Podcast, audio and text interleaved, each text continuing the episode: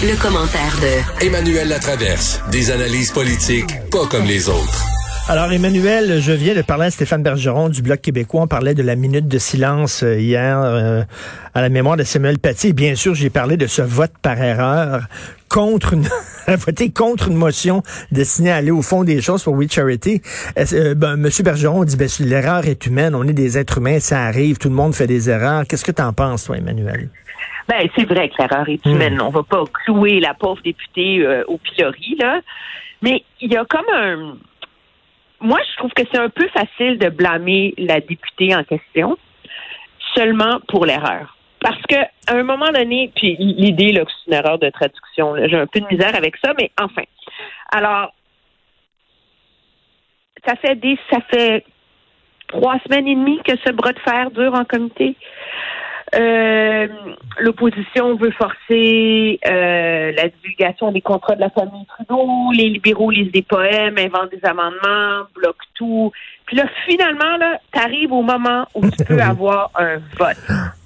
Et ça, c'est comme, c'est supposé être important. On s'entend, là, dans la vie parlementaire. Et là, là, c'est à quelques minutes du moment crucial d'un affrontement qui dure depuis trois semaines que le Bloc québécois décide de changer la députée assise dans la chaise. Alors, tu sais, Mme Vignola était perdue, de toute évidence, puis elle a voté avec le gouvernement. Mais pourquoi ils l'ont changé? Attends une minute, pourquoi ils ont changé la députée dans la chaise? Ben, c'est ça.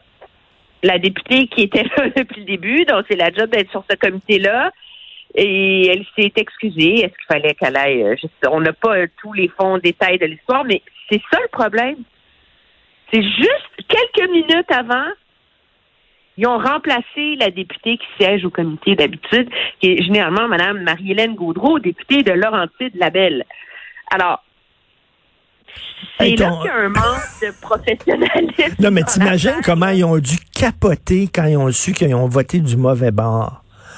Ah non, mais le NPD est collé au plafond de rage, là. C'est, c'est comme trois semaines de travail envolé en fumée, là. Alors, tu sais, c'est pas, moi, je veux, je suis pas prête à, à blâmer seulement la pauvre députée qui a voté du mauvais bord, là. Mais c'est ça, là, c'est qu'à un moment donné, il y a des moments cruciaux dans la vie parlementaire où tu es supposé faire attention les députés sont pas tout seuls au comité, hein, faut-il se rappeler. Là, il y a quand même du personnel politique derrière eux qui dont c'est la job de suivre le compte des votes. Puis surtout quand tu as des bras de fer comme ça, là, c'est vrai que ça devient mêlant à la longue. Là. Mais là, tu vois les conservateurs voter pour la motion. Tu vois les libéraux voter contre la motion. Puis toi, tu te retournes pas pour regarder en arrière? Qu'est-ce que ton adjoint parlementaire te dit. Tu sais, je veux dire, il y a comme il y a un manque de sérieux et de discipline ben dans oui. la façon dont le Bloc québécois a géré euh, ce moment-là. Tu sais, c'est facile de s'indigner, d'accuser, de faire des effectages Hmm. en chambre. Tu sais, quand les caméras roulent, puis que c'est la période des questions, puis que tu vas passer aux nouvelles. Mais le, le travail minutieux, là, tu sais, le travail de moine, là, c'est dans les comités qui se passent, puis c'est là qu'il faut être le plus sérieux. Mais là, M. Bergeron me disait- là-dedans pour le bloc. là. Emmanuel, M. Bergeron me disait, bah là, on va, on va déposer une autre motion, c'est tout, il n'y a pas de problème. Mais je, je, je suis pas. euh, en tout cas, je pense qu'ils vont déposer une autre motion. On va résoudre le. Puis de toute façon, il, y a, il va y avoir une autre motion là, la, la, dans la, à la prochaine réunion déposée par le NPD pour ouvrir une enquête qui va probablement pouvoir inclure ça. C'est pas c'est pas la fin du monde là. Je veux dire, faut mettre les choses en OK, c'est pas définitif, là. Ben, c'est pas définitif. Et Là, il va. Sauf que là, tu ouvres la porte à ce que les libéraux reprennent. Ah non, mais là, on peut pas voter deux fois sur la même chose. Tu sais, je veux dire, c'est sans fin, là. C'est comme des avocats, là, tu sais, qui, qui, qui chicanent sur des sur des détails de, de jurisprudence, puis les règles, puis les précédents de de ça. Il y a des bibles de ça. Il y a des- juristes dont c'est la job dans la vie de comprendre quand est-ce que tu peux voter deux fois sur la même chose. C'est hyper compliqué tout ça, là. Alors, quand, quand tu rates ta chance, là, probablement que ça se corrige, mais tu viens de t'acheter un gros, gros paquet de troubles pour pas grand-chose. sais. Maison. Ah, quelle erreur, maison. Elle, a- son cœur a dû tourner, faire trois la tours quand elle l'a su. J'ai pesé sur le mauvais piton. Oh my God. non, elle l'a dit. Elle va- je vote contre la motion. c'est comme c'est pas un piton, là. N'a pas d'allure. Écoute, un autre 28 jours. Tu prends ça comment? Non, pas si mal. Hier matin, je vais t'avouer qu'avec euh, la neige, la pluie, le grésil à Ottawa, je déprime, là. Mais tu sais, on n'a pas. Moi, je garde mon. Moi, là, c'est Noël. Tu sais. Hmm. C'est comme. C'est la seule chose qui compte. faut se rendre à Noël. faut avoir les moyens de faire Noël en petit groupe, mais au moins pas faire Noël tout seul dans ma maison d'Ottawa avec mon mari puis ma fille. C'est la seule chose qui compte, tu sais. Il faut que je puisse sortir de ma maison Mais- à Noël. là. Mais qu'est-ce que tu penses des gyms qui disent, ah, nous autres, euh, regarde, on ouvre puis on s'en fout du gouvernement? Non, non, mais c'est tellement ridicule. Ça manque de sérieux. Tu sais, je, je comprends la- le désarroi des propriétaires de commerce qui voient leur entreprise euh, potentiellement partir en fumée. C'est pas ça l'enjeu, là. Mais je veux dire, moi, je revendique le droit de me substituer à l'analyse d'un ministère complet de la santé publique qui essaie de naviguer tout ça alors que c'est extrêmement difficile, périlleux, puis qu'il n'y a pas de recette. Et moi, du haut de mon Hmm. statut de propriétaire de gym, je décide que je sais mieux que tout le monde ce que ça prend pour la société parce que je suis en colère. Ça tient pas la route de un.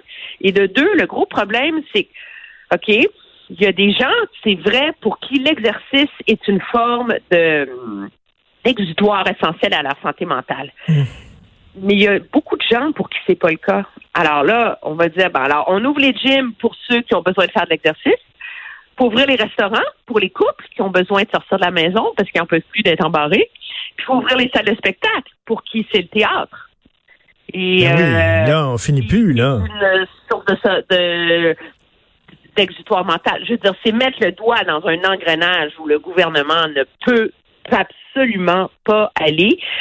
Puis je me demande si ça n'aura pas l'effet contraire finalement. Là, c'est de rappeler aux gens là, le risque que ça prend quand tout le monde décide de se substituer à l'opinion euh, des experts, à l'analyse des experts. Mais, mais cela dit, Par le, ailleurs, le, Oui, le membre du gym, là, si, si tu as ta carte de membre, c'est pas parce que le gym ouvre que tu es obligé d'y aller aussi. Toi, tu peux être aussi un citoyen responsable en disant, ben, eux autres ont pris une mauvaise décision, mais moi, je, je, je, rentrerai pas dans le gym, là. ah oui, ab- Tu sais? absolument. Puis j'irais plus loin. Je disais en blague à la joute hier que si moi j'avais une carte de membre, moi je suis pas une fan des gyms, mais que si j'avais une carte de membre dans un de ces gyms, je l'aurais déchiré. tu sais. Ben oui. Il y a comme un manque de sérieux euh, Ben là-dedans, là. absolument très grave. Mais je pense que le gouvernement est dans une position où il s'expose à ce genre de manœuvre-là par son manque de repères et de cibles fixes. Le gouvernement, bon, M. Legault a comme laissé tomber là, que ça allait avoir deux semaines à 500 cas pour peut-être lever les restrictions, mais qu'en même temps, ça dépend des hospitalisations, puis ça dépend du taux de décès, puis ça dépend de la taille des éclosions, puis ça dépend de la capacité de traçage, puis, tu sais, là-dedans, tout est dans tout, là. Et je comprends le gouvernement d'un côté de vouloir se garder toute cette marge de manœuvre-là. Mais il un problème de pédagogie euh, sociale avec ça. C'est quand tu n'as pas des cibles, des repères, des chiffres très solides autour desquels tu articules ta politique publique, ben là, comme les gens sont tannés, ben chacun décide de vouloir faire ce qu'il veut, tu sais. Et là, ben, t'as les jeans. Ben, Ben non, oui. mais c'est pas nous la faute. Puis t'as les un tel. Alors, à un moment donné, c'est, c'est, est-ce que c'est pas une erreur stratégique de la part du gouvernement que de refuser que d'avoir ces espèces de paliers chiffrés très, très, très précis, euh, justement pour donner un cadre à ces décisions? Puis ça donne aussi un niveau de prévisibilité dans ce qui s'en vient euh, pour la population en général et pour les commerces. C'est comme il faut rester en bas de tel niveau pour pouvoir garder ce niveau d'ouverture. Moi, je, je, me, je me questionne autour de ça. Je trouve ça très, très particulier. Cette espèce de, de barème là, tu sais, qui, qui bouge sans cesse et qu'on est fait en sorte qu'on est un peu incapable d'évaluer où on en est là. Tout à fait. Écoute, en terminant, il y a eu des élections partielles à Toronto. On sait que le Parti vert a une nouvelle chef. Est-ce qu'on s'en est bien tiré? Ben écoute, c'est sûr qu'elle n'allait pas gagner dans l'ancien comté de Bill Morneau, qui est un des plus grands châteaux forts libéraux de l'univers, mais elle est passée de 7% d'appui à 32,7% Hey! Quand même. et je pense que ça a été un bon pari pour elle de se présenter. On a beaucoup parlé d'elle et ça a été une façon de se faire connaître et de montrer qu'elle était sérieuse, qu'elle était capable d'être compétitive.